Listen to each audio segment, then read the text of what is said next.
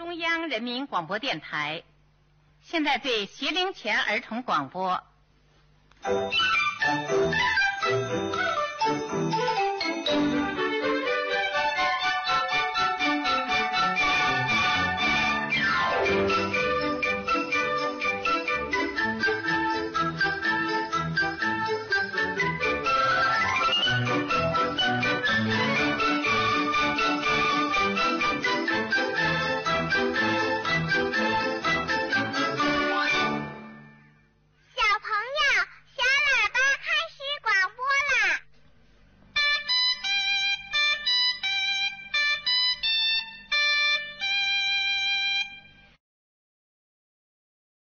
各位听众，大家好，这里是无边界电台的第一线栏目，我是汤维杰。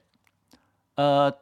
刚刚大家听到的那一段音乐啊和这个声音啊啊，我想很多人啊都会马上呃联想到自己童年的一段啊回忆啊，这是这个中央人民广播电台少儿节目的一个开始啊开播时候的啊这样的一段音乐。那么小喇叭开始广播了啊，也意味着咱们的无边界电台啊，从本周开始播音了啊。在这里呢，我倒是想和大家一起聊聊咱们上海这座城市啊，它和现代的广播之间的关系。那么大家知道，广播呢，呃，它有广义和狭义之分啊。我们一般来讲，就是无非是通过无线电啊来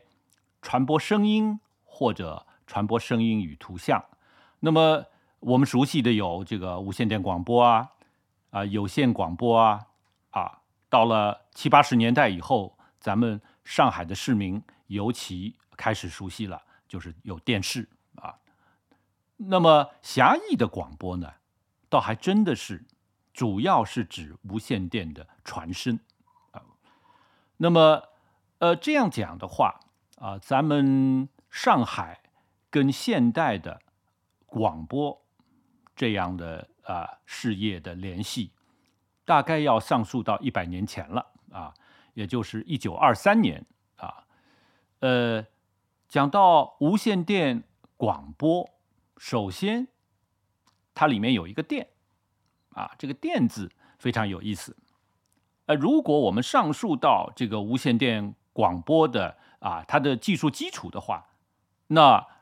应该说是从十九世纪就开始了。你可以啊列举，比如说英国的达拉第啊，他发现了电磁感应现象啊；麦克斯韦啊，他的电磁方程啊。那么又有这个在啊电声学里面的啊名字已经成了一个单位的啊德国的赫兹，他发现了电磁波在。一八八零年代啊，那么真正的把这个啊这个电磁现象引入到啊我们的这个信息的传播啊，呃乃至于出现广播，那是十二十世纪的啊初，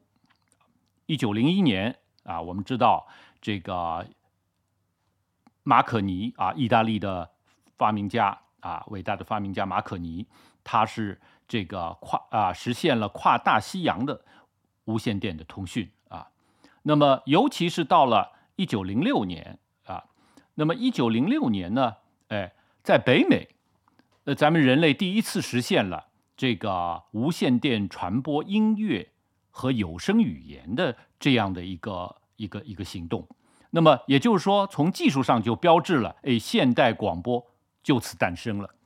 啊，这是。这个当时的啊，一九零六年的十二月二十五号啊，在加拿大一位叫费森登的人啊做的这样的一个啊非常有意义的啊这个实验。那么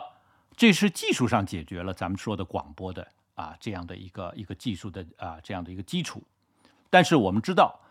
广播从啊它的这个技术上完成了可行性，到它成为一个。啊，我们的一个现代事业，这当中还要啊有一个时间的啊这个这个进展。那么实际上从呃全世界来讲啊，广播事业的啊开始应该是从一九二零年代初开始的啊，而且我们呃对比这个时间啊，我们会发现中国的广播事业，尤其是在上海诞生的中国广播事业，实际上在全世界啊这个时间表上看起来，它是非常早的啊，非常早的。呃，我我先来讲一讲世界上我们公认的啊，从这个专业角度公认的第一个。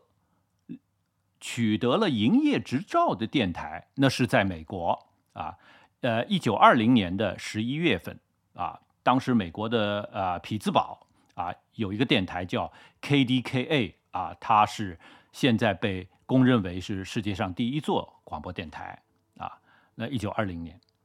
十一月份啊，到了一九二二年啊，法国、苏联、英国这三个国家都有了自己的广播电台，那么。咱们上海呢？咱们上海是一九二三年的一月份，啊，一月二十三号，啊，那么，呃，然后呢，哎，同年还有加拿大，啊，有德国，到了一九二四年呢，意大利也有了广播电台，啊，咱们的东邻啊，日本是一九二五年的三月份，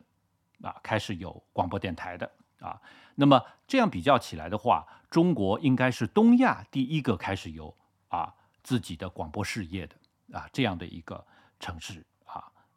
那么当然，哎，很多这个咱们的听众朋友可能有兴趣说，哎，这个呃，你说的1923年年初啊一月份啊，上海开始有了啊这个自己的广播电台啊。它也标志着咱们中国的广播事业的这样的一个开端，到底是怎么回事呢？哎，这在这里呢，哎，我可以向大家一起来讲讲这个故事。那么，中国的或者说上海啊的这个第一家广播电台啊，是跟在上海生活的外国侨民有关系。那么当时呢，呃，有一位美国人啊，他在上海啊，他的名字叫 Osborne 啊，那么他本人的身份。啊，是呃，国外的当时一家叫东方无线电公司啊的一位职员，那么他在上海组织了一家叫中国无线电公司啊，附属于啊那个东方无线电公司的。那么他用的资金呢，是咱们中国人的，是一位姓曾的啊旅日华侨的提供的资金。那么 Osborne 在上海呢，他为什么要举办这样的一个电台呢？主要是推广他公司的产品啊，呃，我们知道了这个广播这个这个事物啊非常有意思，它一方面是需要用技术把这个信息啊通过无线电传播出去，但是我们每个人并不能直接用耳朵去接听这个无线电信号的，你必须通过一个接收的机器啊，也就是咱们啊呃每个朋友都知道，我在。我们的家庭生活当中有一段时间，无线电是一个很重要的啊这样的一个呃家电设备啊，呃这个大大小小的啊这个无线电啊，曾经是咱们家里面的啊非常重要的呃家用电器，同时也是个装饰品啊，也是个装饰品。那么实际上，你要为了打开这个广播市场，你必须。啊，让咱们的市民家里面拥有这个无线电设备啊，所以说呢，他最早设立这个电台，也就是为了推销自己的产品的啊。呃，那到了一九二三年啊，呃，这个一月的二十三号啊，咱们上海的这一家啊电台正式开播了，在当天的晚上八点钟啊。呃，这是他组织的啊，奥斯本组织的中国无线无线电公司和当时上海的一家英文报纸叫《大陆报》，他们合作啊设置的广播。那么，呃，他这个大家就有啊这样的一个兴趣了啊，这个这个广播它的设备架设在哪里呢？哎，这个地点是咱们中国呃，是咱们上海非常核心的地带啊，就是黄浦区的。广东路的三号，当时呢，广东路三号呢是一家外国洋行，叫大来洋行啊，在它的这个楼的屋顶架设了广播的发射的啊这样的一个设备啊。当时呢，哎，一九二三年一月二十三号晚上八点啊正式开播，主要播送的是一个是新闻啊，另外就是音乐节目啊。那么这个电台呢，它的呼号啊，当时有一个英文的呼号是 RXO，但是呢，咱们上海老百姓当时接收啊这个节目、收听这个节目的，都喜欢啊用这位啊开创这个电台的啊这位美国人 Osborne 的名字来命名它啊，俗称叫 Osborne 电台啊。这这是咱们上海这座城市开始有自己的广播的啊第一次啊第一次。呃，那么呃，它是从建台之后，每天定时播送音乐的，而且通过这个电台的广播呢，出售自己公司生产的这个收音机啊。那么一时之间，咱们上海居民啊，耳目为之一新，因为它的这个广播啊，我们大家知道，广播广播，也就是它的信号可以传送的范围是广泛的。这个在上海广东路三号架设的广播电台，它这个啊播放的节目不止上海人听到，实际上上海附近的一些城市啊，周边城市，比如南京啊、杭州啊、宁波啊啊，有很多人都去买了啊这个电台推广的这个无线电接收机啊，去听这个这个节目。那么这个。RKO 电台啊，R 呃 XRO 电台，也就是 Osborne 电台啊，它的这个呃存在的这个时间呢，并不是太长啊，并不是太长。呃，他这个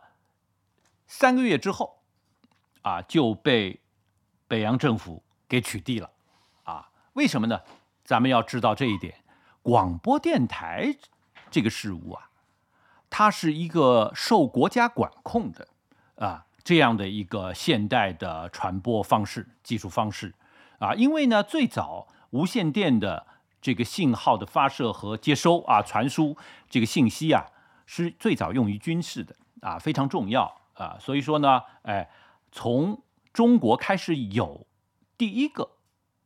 啊无线电台开始，一直到现在啊，我们的广播事业实际上。啊，是要受到啊政府的政策的约束的啊约束的，那么也就是这个电台存在了大约啊三个月左右，那么是它的这个设备啊，将来还会用的啊，待会儿我们也会讲到啊。那么在它停播之后不久，五月的三十号啊，另外一批啊这个广播的发烧友啊爱好者。呃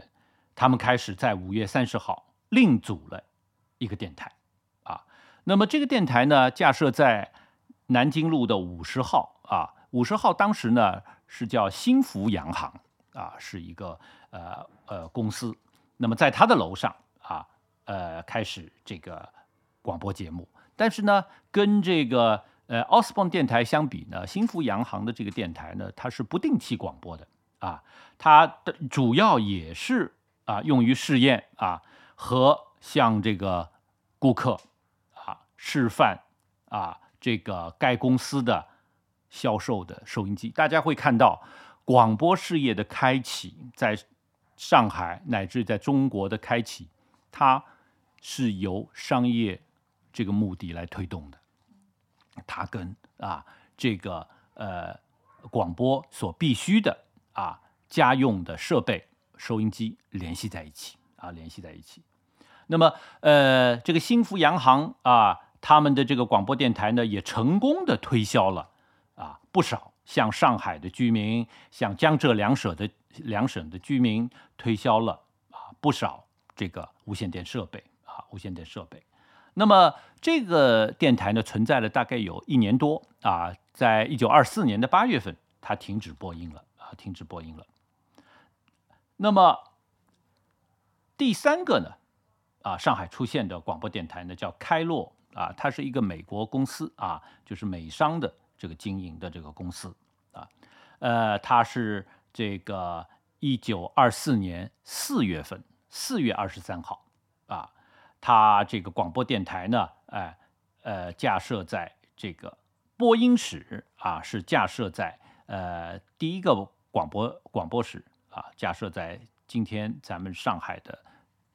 江西中路啊六十二号啊，那么也就我们就一般就称之为叫开洛广播电台啊，但是它的播音室前后啊。呃，有好几个，一个呢是我们知道的啊，江西路的啊，这是他第一个。那么第二个呢是在当时上海的一家报馆啊，就是《大晚报》啊，这个报馆。那么另外，他也跟一份中文报纸啊，《申报》合作啊，有了第三个播音室啊。那这个开罗电台呢，哎，播送这个节目。它的这个发射机啊，是架设在当时的福开森路啊，也就是大家都知道，现在这条路啊叫武康路啊。当时武康路呢，可能没有现在啊住宅建设的那么密集，它有大片的草坪草地啊。当时它的这个开落的广播电台的设备就架设在武康路的某一块啊比较开阔的草坪上面啊。而它的发射功率也比前两个电台也增加了一倍啊，达到了一百瓦啊，一百瓦。呃，这个开洛电台，我们就会啊，这个问了，它怎么来啊，达到这个商业上的回报啊？就是说，它也不卖收音机，那么它怎么达到商业平衡呢？哎，它就是在自己的。广播节目的内容上找到了一个盈利的呃这样的一个途径，它是啊呃发行啊行情密码单，哎这个呃他把上海的啊当时的一些比较重要的啊比如说证券啊啊这样的一些市面行情，他写成密码呃每个月呢发行一次。那么，你如果想要了解行情，你就要买它那个密码单啊。那么这就成了啊这样的一个它盈利的这样的一个方式啊。呃，为什么呢？我们要知道，开办广播电台，它的它是有营业成本的啊。那么，比如说这个开呃这个开洛广播电台，它这个每年。光是这个开播节目，它的成本大概啊，在当时核算，大概一年需要两万两银子啊，呃，所以说呢，呃，这样巨大的啊，相对比较巨大的这个开支呢，哎，它需要通过一定的商业模式来达到平衡，就是说它要有自己的收入。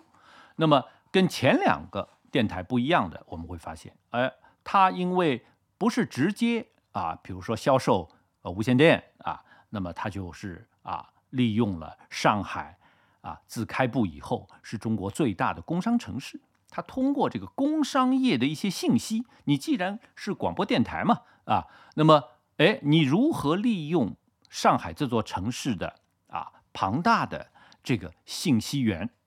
来啊达到自己的盈利啊？这是开洛当时的这个啊一个盈利的方式。盈利的方式，那么呃，我们很多这个听众就说了，哎，你刚才介绍的啊，这两三个上海最早的电台都外国人办的，那有没有咱们中国人办的？咱们中国人办的电台是从什么年代开始的呢？哎，我接下来就要说了啊。那么当然，我们现在还要向啊当中啊听咱们节目的啊听众们说一下，这里是啊无边界电台的第一线栏目啊。那么我们接下来讲，上海自呃自从有了广播电台之后啊，前几个电台都是外国人办的，在上海的外国侨民办的。那么咱们上海的第一家由完全啊由华人主办的电台是什么年代开始的呢？哎，我告诉大家，实际上离上海的广播事业开端的那个一九二三年并不远。上海的第一家华人的。民营电台是一九二七年开播的，那么是当年的一九二七年的三月十八号啊，这个是一个听起来很吉利的 啊这样的一个数字，在哪里？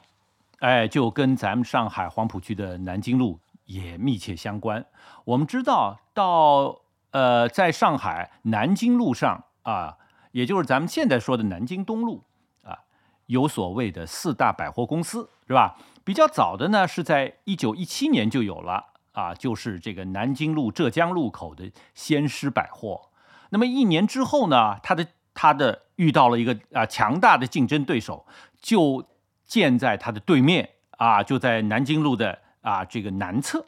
啊也是在浙江路这个路口，一北一南，先有先施，后有永安，啊，一九一八年永安公司就建立了。那么随后呢，这个四大公司的后两家呢，一家是咱们说的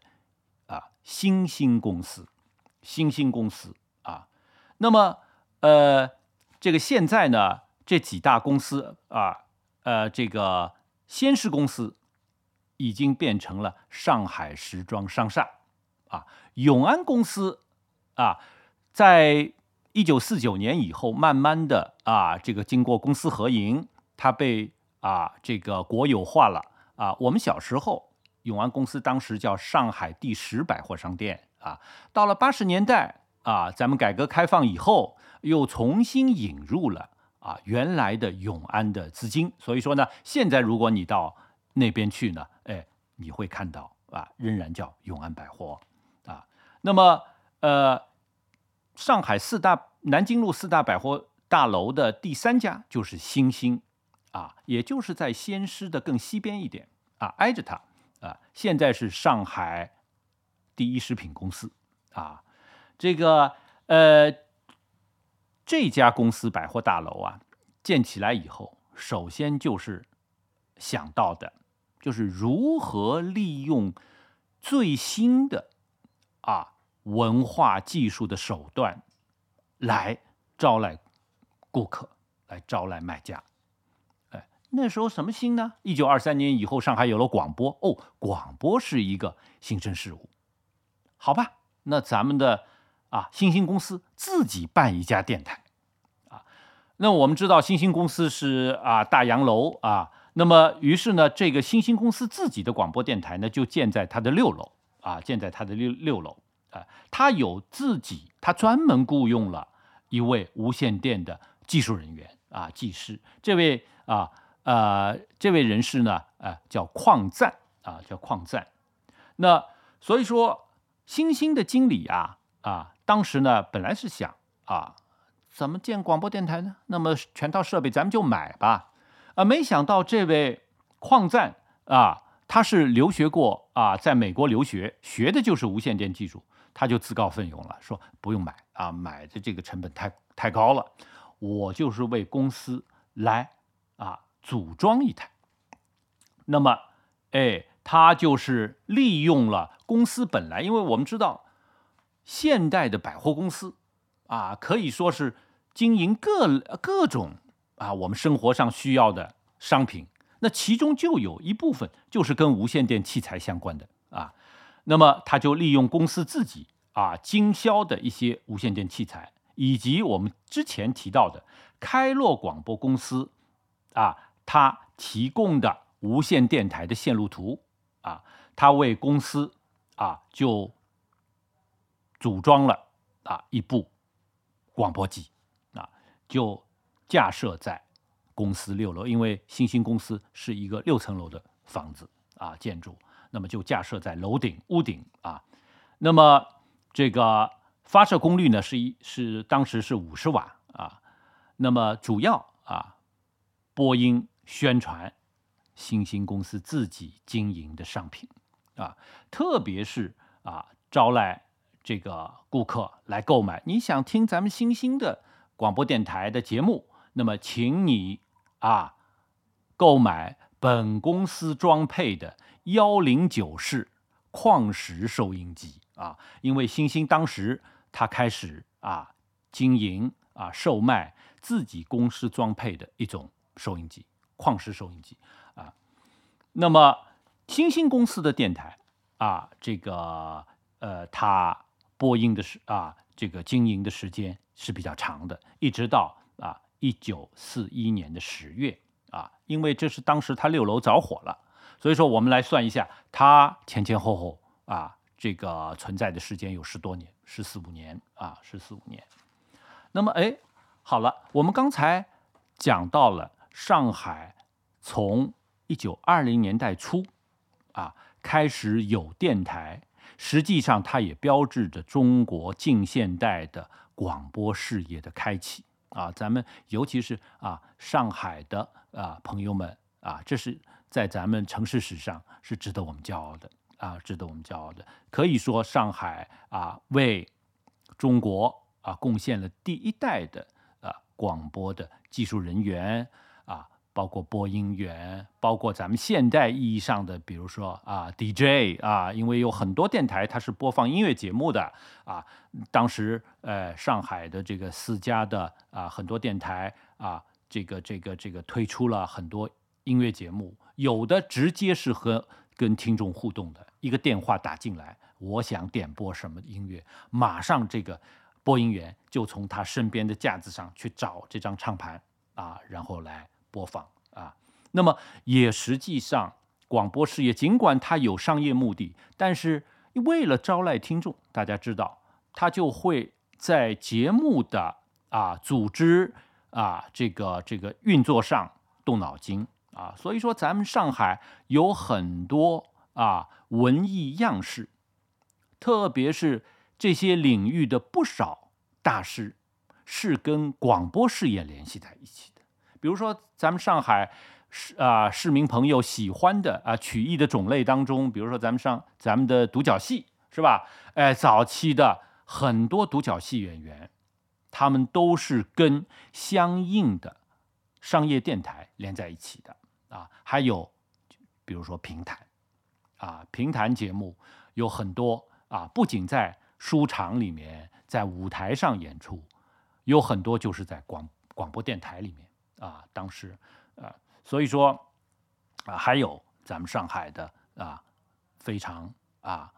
重要的，就是咱们啊那个年代的现代流行音乐啊。我们现在一想到啊，这个不仅是跟他们相关的那些啊闪闪发光的名字啊，那些歌星的名字，那些作曲家的名字啊，实际上他们背后有一个大平台，这个平台。有的可能是啊，这个是唱片公司，但是更多的，他们跟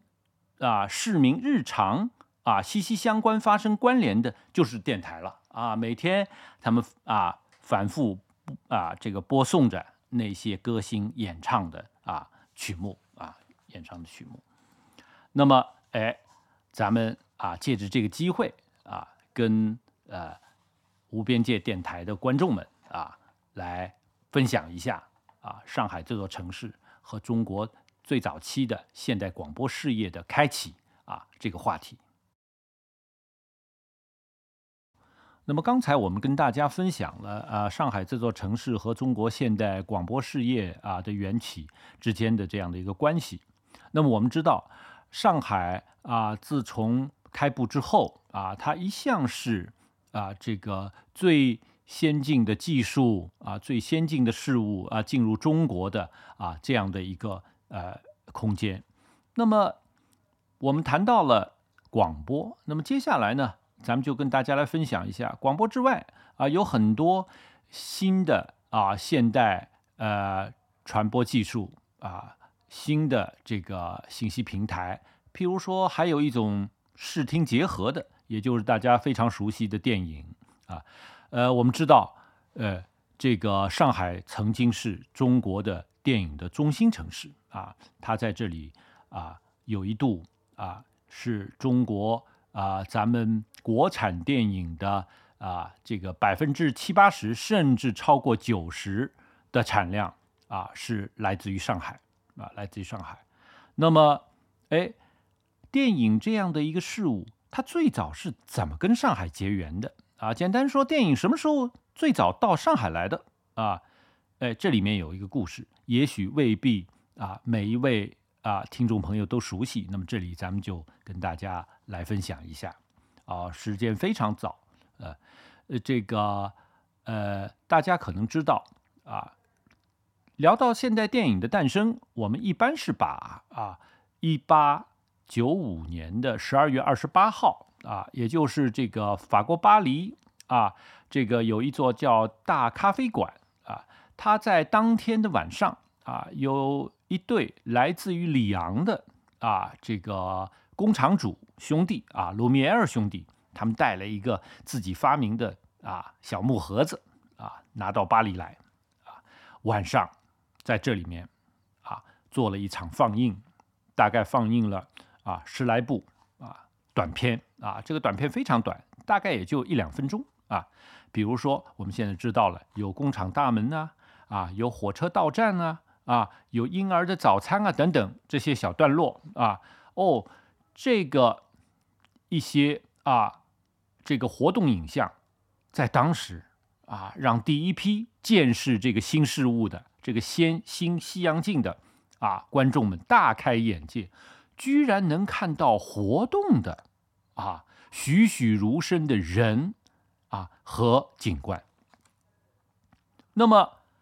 它是诞生于啊，我们现在回顾一下，一八九五年的年底啊，说到底就是十二月二十八号。那么他什么时候这个叫电影的事物什么时候到上海来的呢？我告诉大家，差不多一年半之后，一八九七年的五月份，啊，呃，那么我们在座的朋友就会问了：你怎么知道？哎，或者说，哎，当时上海哪些地方记录了啊这个消息呢？哎，我告诉大家，上海在一八五零年代开始就有一份英文报纸，啊，这份报纸呢，哎，叫。《字林西报》啊，《字林西报》，那么英文名字叫《North China Daily News》啊，每日发行的。哎，这个《字林西报》后来的这个报社大楼啊，就在咱们外滩啊。那么他自己造了这个大楼之后呢，用不了那么多楼面啊，所以说呢也出租。那么在租用他的报社大楼的啊这个用户里面，有一家诞生于上海的。但是呢，注册在美国的一家保险公司，就是友邦保险 （AIA） 啊。那么后来到了啊，这个若干年之后啊，好像上世纪的九十年代吧，啊，友邦保险重返中国市场，它就是非常看重外滩，它曾经最早的时候啊入驻的这个资灵西报大楼啊。那么啊，我们话说回来，那么这份资灵西报。一八九七年的五月份，五月中旬就开始做广告了。啊，他说有一位啊外国人带了一个新奇的事物啊来到上海，他将于五月二十二号啊在上海让大家来见识。那么这个广告呢，从五月十五号，也就是提前了一周，就开始在《字林西报》每天逐日刊登啊，而且在它的头版啊，逐日刊登，一个刊登了一个礼拜啊，一直到五月二十二号当天。那么五月二十二号当天晚上九点钟啊，这个到上海来的外国人在哪里放映了电影呢？在他住的这家饭店，哎，在哪里？就在咱们刚才说的啊，这个苏州河的啊第一座桥上啊，就是离黄浦江最近的最东头的那座桥。这个外白渡桥走下去，它的北边有一座饭店。那么这座饭店呢，哎，在很长的一段时间里面，我们叫它浦江饭店。啊，当然，它最早的时候，它啊叫理查饭店。那么现在呢，这两年呢，它的性质发生了一个变化，就是它里面啊，这个有了一家叫中国证券博物馆，就在这个这个楼。那当然，在电影第一次放映的时候，这个楼现还不是现在这个样子啊。呃，一八九七年的五月二十二号的晚上，哎，也就是住在店里的客人。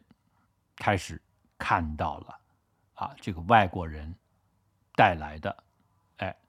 这个电影，他放了将近二十段啊，二十段都很短啊，就跟之前啊这个卢米埃尔兄弟在巴黎放映的那些段啊那些这个短的影片段落差不多的。当然，我们现在要要知道，电影最早的时候是无声的，也就是默片啊。那么五月二十二号当天放映，两天之后，《自林西报》就发表了一篇报道，就是讲啊，也就是《自林西报》的记者，他们去看了首映。然后把他们的当场的这个见闻就报道出来了，其中最重要的告诉大家就是，他们看到的是会动的影像，那这无疑就是电影，这是一个非常确凿的证据啊。那么这个人在啊上海的当时的叫理查饭店的这个饭店里面，因为他就住在这儿啊。那么，所以说他啊放了若干天，结果呢，他突然之间意识到一点，是自己当时没有想到的，因为当时的这个理查饭店是在上海最高级的一个西式饭店，所以说他的住客呀，差不多都是外国人。那么，这跟他的初衷，带着这个电影机器啊到上海来的这个初衷啊是不相一致的，因为他到中国来。想做这个放映电影的生意，是想赚当地人的钱。但是呢，哎，这个理查饭店里面呢，啊，这个人的来源有限，实际上都是跟他差不多的高鼻子、绿眼睛的啊西洋人。他很快就改变了主意，啊，所以说到了一八九七年的六月初，上海的中文报纸。新闻报、申报开始登中文的广告了。那么下一站，他把这个让中国人来看电影作为自己的首要目的了。那么地点要挑在什么地方呢？哦，你们在这个中文报纸上的广告就能看到了。啊，就是上海的张园，静安寺路上的张园，也就是现在咱们说的南京西路。呃呃，张园现在这个地名还保留着，尤其是静安啊，静安区政府啊这几年为了啊文旅事业的发展，所以说呢，对张园这个地块，也就是南京西路啊这个茂名路、茂名北路的这个地段啊，呃做了征收啊。那么当然，张园当年的啊这个景况是跟现在不一样的，因为当时的这个静安四路啊是一条。城郊的主要的交通干道，它通往我们现在知道的静安寺。也就是说，当时这一块还是郊区啊，这是一条通往一个郊区的，也可以说是呃，大家春秋两季啊去踏青啊，或者去这个游玩到静安寺一带游玩的这个半路上的一个私人的啊一个园林。但是当时它已经对外开放了。而且成为上海的一个比较重要的啊，这个呃公共的啊游乐空间。那么，这位外国人就选择了张园作为他向中国人啊放映电影的首站。那么，当时的六月初，他在张园开始放映电影。哦，盛况空前，好在。当时有一个名叫孙宝轩的人啊，他呢当时寓居上海啊，呃，他家里面是相当有背景的啊，他的那些啊这个家族的呃其他人曾经担任过晚清的重要的朝廷的啊这个呃职位，那么他本人呢，哎，寓居上海以后呢，哎。呃有事没事的就会到张园类似这样的地方啊，去玩玩，去看看有什么新的事物。而他有个习惯，他每天写日记。孙宝轩的日记在一九八零年代被整理出版了，叫《望山庐日记》。那么我们就在六月初就看到了他有一条啊。那你现在说起来的话，孙宝轩的这一段日记，一方面是印证了。中国电影史最早，咱们中国人看电影啊，他做了记录。第二，他也可以说是因为他也有一点感想，看完以后啊，对这个新鲜事物啊，那么你不妨把他这一段日记也看成是最早的影评啊。如果说，哎，这个中国电影评论学会啊，如果要啊这个去找中国影评的最早的鼻祖的话，我想孙宝轩也多少算得上是啊。这是一个很有趣的话题。那么这里呢，啊，我们就跟大家介绍了啊，一百二十五年之前，咱们中国人，特别是在上海的中国人，是如何最早接触到电影这个事物的啊？电影这个事物，你们会发现，虹口是电影到上海的第一站啊，这是一个非常重要的地点。那么离咱咱们无边界电台啊这个街角啊，这个呃武进路、四川北路。大概我想不会超过一公里的啊，这这个路程啊，走走就可以到啊。所以说啊，这个啊，中国证券博物馆，也就是当时的理查饭店啊，可以成为咱们上海影迷。如果你要缅怀电影到达上海的啊第一站，你不妨到那里去走一走。啊，这里是无边界电台。呃，接下来我们向大家播报几条呃当前上海的文化信息。那么第一条是跟咱们无边界电台所在地啊金朝八弄相关的啊一个展览，名字叫《女工非遗教育的图景与想象》啊。那么这个展览呢是由刘海粟美术馆跟华东师大教育高等研究院和艺术教育研究中心合作举办的。呃，它呈现了啊，上海有现代美术教育以来啊，以这个上海美术专科学校啊为基础的这个，又结合了啊这个中国传统女性的啊这个技艺，所谓的女工啊，呃相连的这样的一个展览。这个展览试图以女性教育研究圈出一个与女工文化事项紧密相关的圆弧。并借助展览呈现女性教育、生活、工作的动态过程，探讨其审美传承与叙事范型。第二条文化信息呢，呃，也就是七月二号啊，在上海东安路八百八十八号的上艺画廊啊开展的艺术家金宇成和陆元敏的双人联展啊，这个展览的名字呢叫《此河旧影》。从《繁花》到苏州河，那么我们知道金宇澄老师呢是著名的这个毛奖获奖作品《繁花》的作者啊，他描绘了上海从七零年代到九零年代的啊市井人情啊，这个自从发表以来呢啊，享有了非常高的啊这个声誉，而另外一位陆元敏先生呢是著名的。啊，上海城市题材的一个摄影家。那么这次呢，哎，两位啊都用他们的视觉啊作品啊，金宇成老师最近两年呢，啊，这个着迷于啊他的系列版画的创作啊。那么陆元敏先生他的代表作就是上海苏州河系列的摄影啊，也在啊很多啊对上海这座城市有兴趣的。啊，艺术迷当中呢有很高的啊声誉。那么在这两位艺术家对上海这座城市的不同理解当中呢，我们透过不同的艺术形式啊，感受到一种相似的气韵，既体面又市井的上海味道。那么所以呢啊，开展之后啊，会有大量的啊城市爱好者去观摩。这个展览，这里就是